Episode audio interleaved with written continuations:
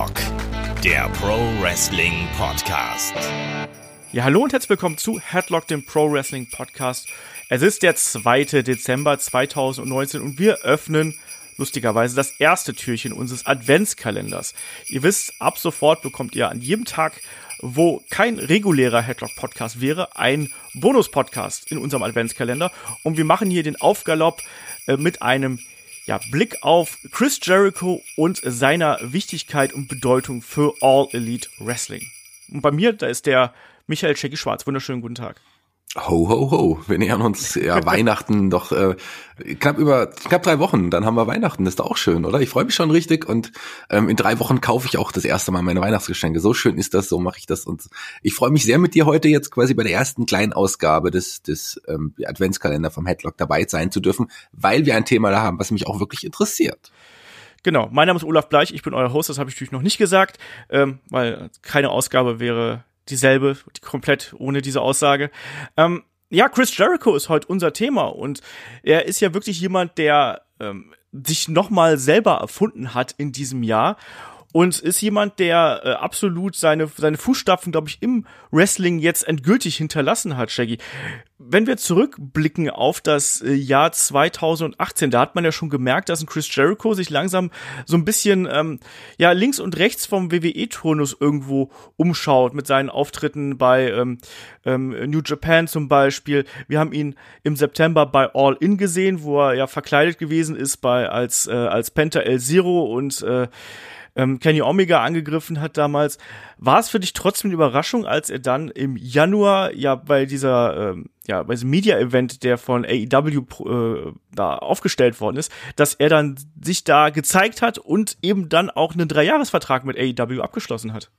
Sagen wir es mal so, es war für mich auf jeden Fall noch eine kleine Überraschung. Er hat ja noch mal einen Auftritt bei War gehabt ähm, und, und dass er dann tatsächlich doch voll, Vollzeit zu A für AEW antreten sollte, hat mich dann ein bisschen überrascht. Aber davor habe ich eigentlich gedacht, das wird er machen. Ich meine, die brauchen auch einen großen Namen und das ist Jericho. Wir werden auch gleich ein bisschen über die Bedeutung ähm, von Jerichos für AEW sprechen, aber Jay, ähm, er ist einfach der größte Name und mit ihm hat die Liga gleich noch so einen kleinen Boost erfahren, würde ich behaupten.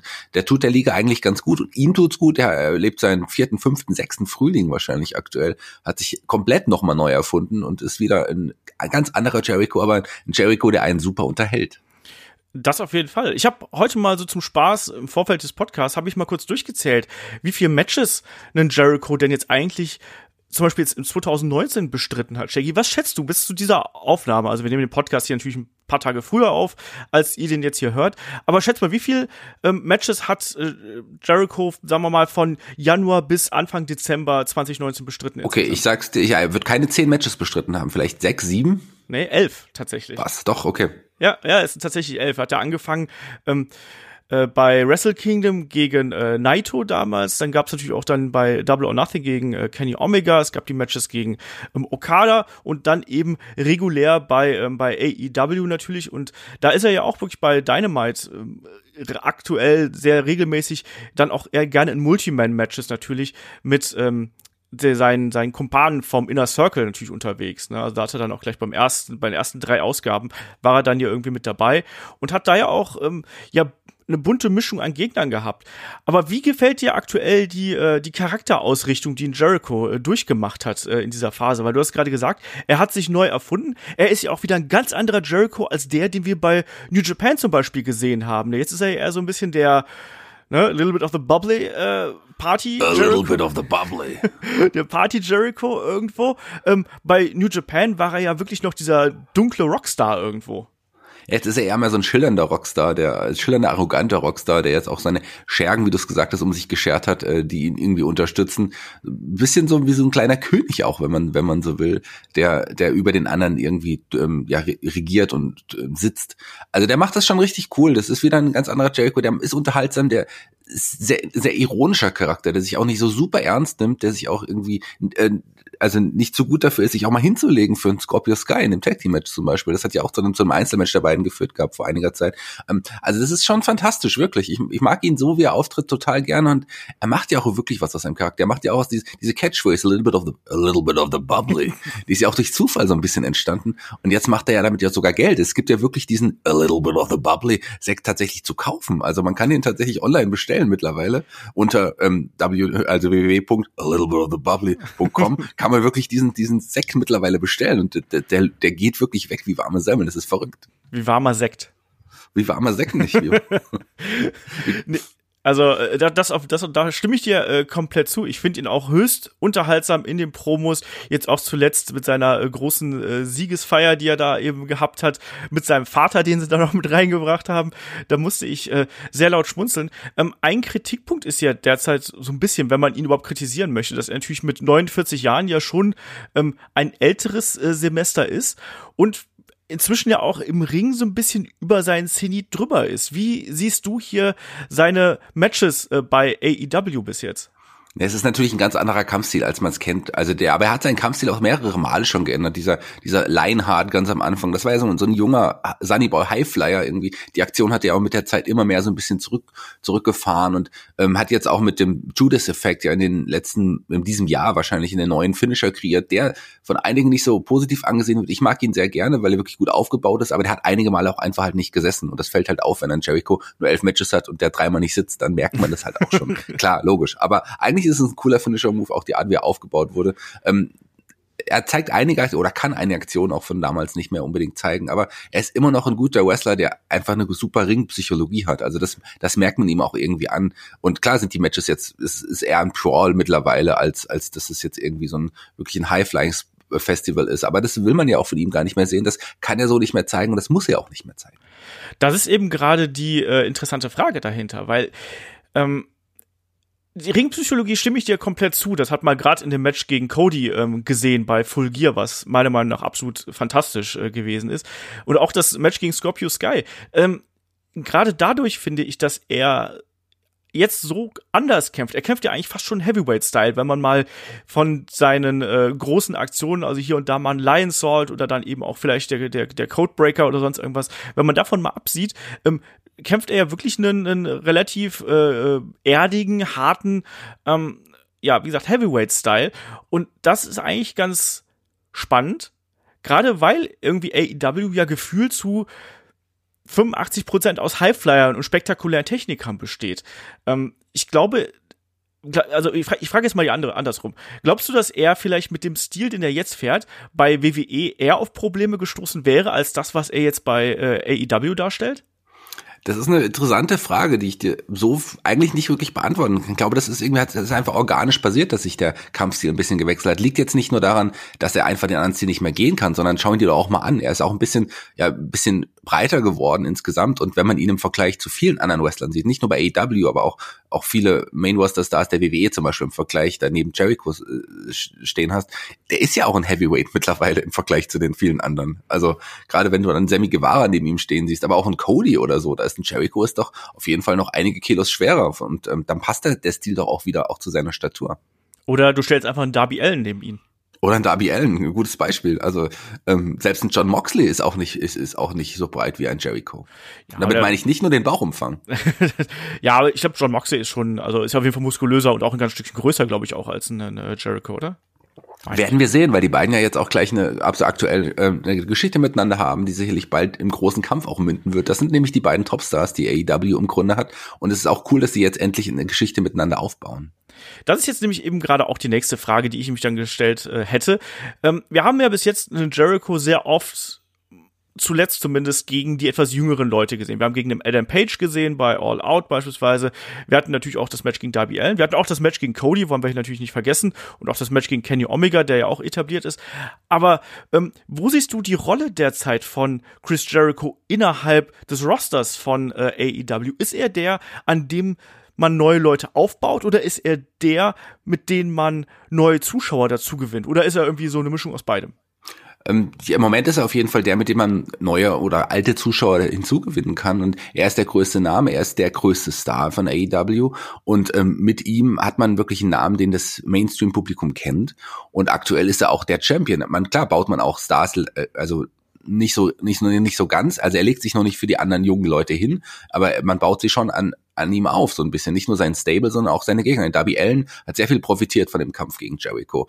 Auch natürlich ein Cody, den muss man nicht mehr unbedingt auf mit aber oder auch an Adam Page. Die haben schon ein bisschen profitiert, dass sie gegen großen Namen wie wie ähm, Chris angetreten sind. Aber es wird auch die Zeit kommen, wenn er seinen Titel dann endlich mal verloren hat, dass er sicherlich noch mal für ein paar Jüngere hinlegt und äh, dem den dadurch auch einen Push gibt. Das wird kommen, da bin ich mir ganz sicher. Aber ich glaube, man wird ihm den Titel jetzt erstmal ein bisschen noch behalten und verteidigen lassen.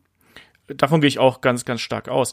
Ähm wie hast du hier diese äh, ja zwischendrin Fehde mit Scorpio Sky gesehen? Du hast gerade angesprochen, ne? Der äh, gute Jericho hat hier seinen einzigen Pinfall bis jetzt gegen Scorpio Sky äh, eingesteckt.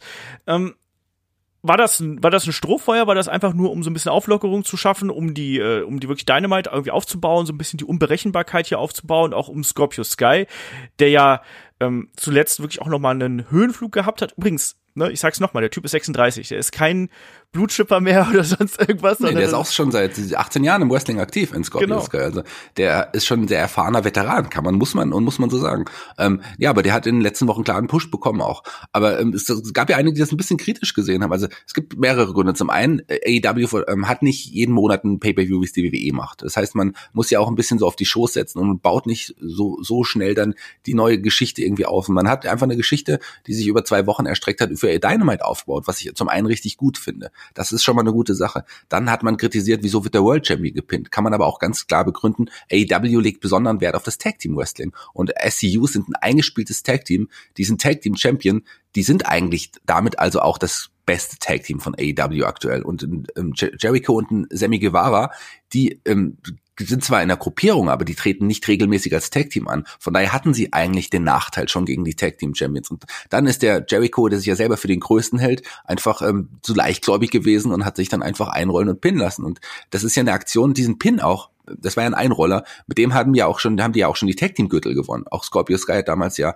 ich, äh, war es Pentagon eingerollt, ich glaube, also mit dem mit der gleichen mit dem gleichen Einroller. Das heißt, auch der Move war auch schon mal aufgebaut. Und daher einfach eine langfristig geplante Story, die ich einfach fantastisch finde ich mochte das eben auch, wie die Art und Weise, wie man das hier umgesetzt hat.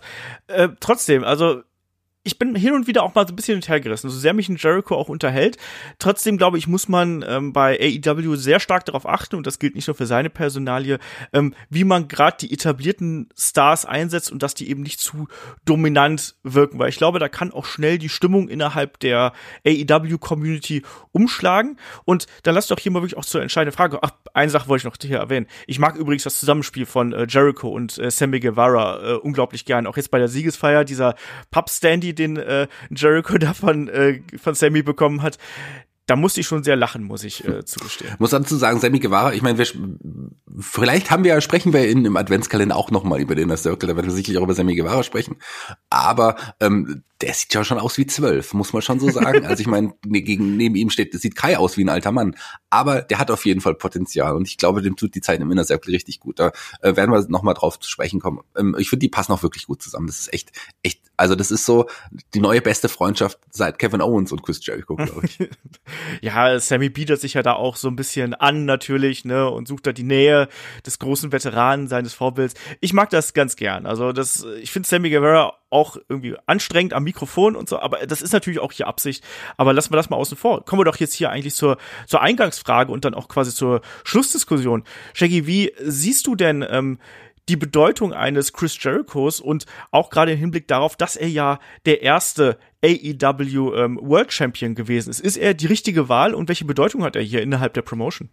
Ja, absolut. Also ich habe es ja schon ein paar Mal angedeutet. Er ist, ähm, er ist einfach der bekannteste Name und er war nicht nur die richtige Wahl, er war die einzig, einzig richtige Wahl, würde ich fast sagen, dass man ihm jetzt quasi den Titel gibt. Und das hat er ja auch in der letzten Zeit bewiesen. Ich meine, jetzt hat man die, die jungen Stars in Anführungsstrichen, die ihn jagen können und ähm, das baut man auch alles richtig gut auf. Ich finde, das macht, hat man eigentlich wirklich fantastisch gemacht. Er trägt die Liga aktuell, weil er der bekannteste Name ist, weil er der World Champion ist und weil er einfach Chris Jericho ist. Und die Art und Weise, wie er das macht und wie es getan wird und gezeigt wird, ist einfach super. Also ich bin ja jetzt nicht so, ich bin jetzt, ich bin jetzt nicht der AW-Mark, der sagt, boah, das ist das Beste, alles andere ist scheiße.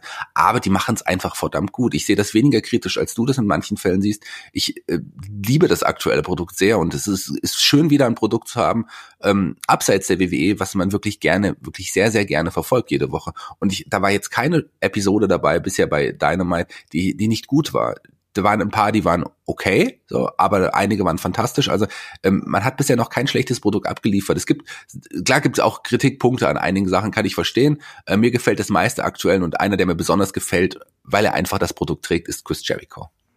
Und Jericho war auf jeden Fall die richtige Wahl hier. Ich meine, man hätte natürlich sagen können, ja, hier vom in-Ring-Appeal, einen Kenny Omega oder irgendwie jemand anders, der diesen neuen Stil, diesen etwas moderneren Stil ähm, vom Wrestling tragen kann der hätte ja auch Champion werden können. Aber ich glaube, ich glaube, dass ein Jericho gerade dadurch, dass er eben diese Glaubwürdigkeit mitbringt, dass er diese Geschichte mitbringt und dass er eben auch all das, was abseits des Rings irgendwo wichtig ist. Ähm, das, das Mic-Work, ähm, die Präsentation, äh, auch von mir aus auch Social Media, das kann der Typ ja auch super gut. Ne? Also da steckt ja so viel drin einfach, ähm, was, was teils noch, noch eine ganze Stufe wichtiger ist als nur das pure Innenring können, wo er ja immer noch, ich sag mal, solide irgendwo ist. Und ich mochte die meisten Matches von ihm. Klar, da waren auch hier und da so keine Stinker, aber eher so mittelmäßige Dinge dabei. Wir haben auch damals ein bisschen gemotzt über das Match gegen zwischen ihm und ähm, Adam Page, wo es ja einfach ein bisschen an, an Heat und an Stimmung in der Halle gemangelt hat. Aber ähm, andere Matches, Darby Allen mochte ich sehr. Ich mochte auch das Match gegen Cody sehr, auch jetzt gegen äh, Scorpio Sky war super.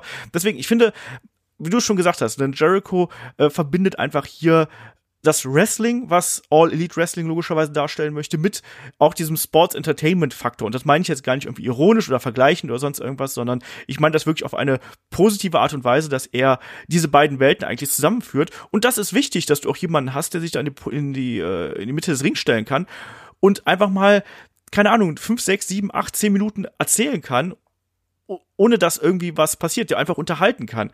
Und da ist ein Jericho hervorragend für. Und im Ring zeigt er ja auch immer noch mal, äh, äh dass er es kann und vor allem der ist halt ein Versteher, um es mal so zu sagen. Ne? Der weiß, wie Wrestling funktioniert, der weiß, wie die Wrestling-Fans ticken, der weiß, wie man die Matches aufbaut, damit die interessant sind. Und, und ist ein Improvisationskünstler. Also ich bin da auch komplett bei dir. Denn Jericho war hier die äh, beste Wahl ähm, als ersten ECW, äh, ECW, AEW äh, Champion. ähm, und das hat das äh, macht es jetzt umso spannender zu sehen, wie es da eben weitergeht. Was ist denn dein Tipp? Ähm, wie wird hier ein, ein Jericho entthront und wer wird sein? Wird es ein John Moxley sein? Ich glaube nicht, dass es ein John Moxley sein wird, aber mh, hm, warten wir es einfach ab. Also vielleicht wird es ein Kenny Omega sein, dann beschweren sich vielleicht wieder einige, dass er selber sich einen Titel gegeben hat. Ah, warten wir es einfach ab. Ich glaube, er wird den Titel noch ein bisschen behalten. Ähm, es steht ja jetzt auch bald wieder diese Z-Cruise an, oder die, wo auch jetzt AEW mit involviert ist, die, die Bootstour mit Jericho und seinen ja, ich glaube, das wird jetzt spezialisiert auf Wrestling. Ich glaube, da sind jetzt diesmal keine Musiker dabei, ist noch nicht ganz sicher. Ich weiß, ich habe es jetzt nicht so gehört. Auf jeden Fall wird AEW damit involviert sein und das wird auch spannend. Ich glaube, da wird er noch als Champion auftreten und dann irgendwann im nächsten Jahr bei einem der großen All-In, All-Out oder so wird er vielleicht dann den Titel abgeben in einer größeren Geschichte. Warten wir es ab, wer es sein wird. Ich bin gespannt. Ich glaube, Moxley wird es noch nicht sein. Aber eine Sache noch zu Jericho, ganz kurz, ähm, was wir jetzt auch noch nicht gesagt haben, was wir auch schon oft angesprochen haben. Ich glaube jetzt spätestens seit A Little Bit of the Bubbly kann man sagen, dass Chris Jericho der Wrestler ist, der mehr Catchphrases kreiert hat als jeder andere. Also allein, ich glaube, ihr habt ja schon mal einen Podcast über Catchphrases gemacht. Ich glaube, allein mit Jerichos äh, ja, Sprüchen kann man, glaube ich, eine ganze Episode füllen. Das ist wirklich was Besonderes, dieser Mann. Der hat's einfach drauf.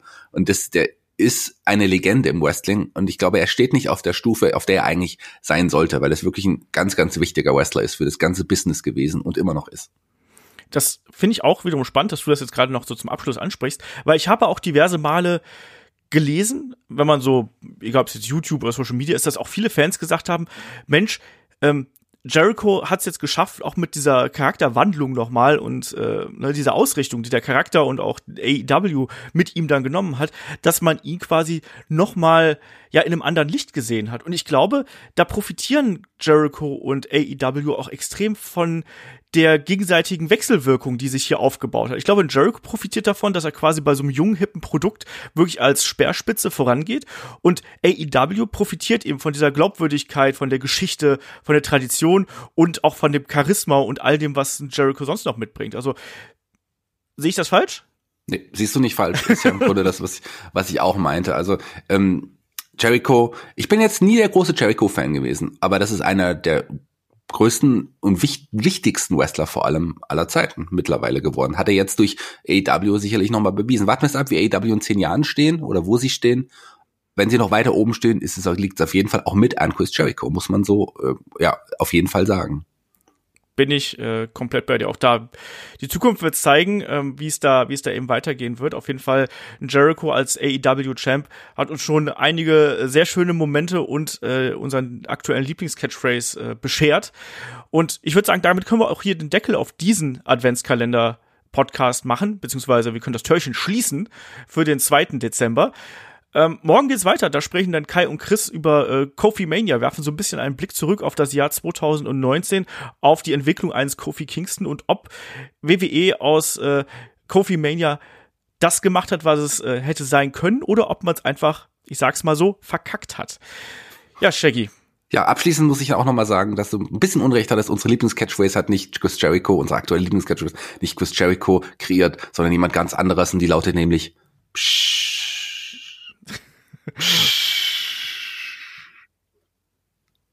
Tschüss, bis morgen.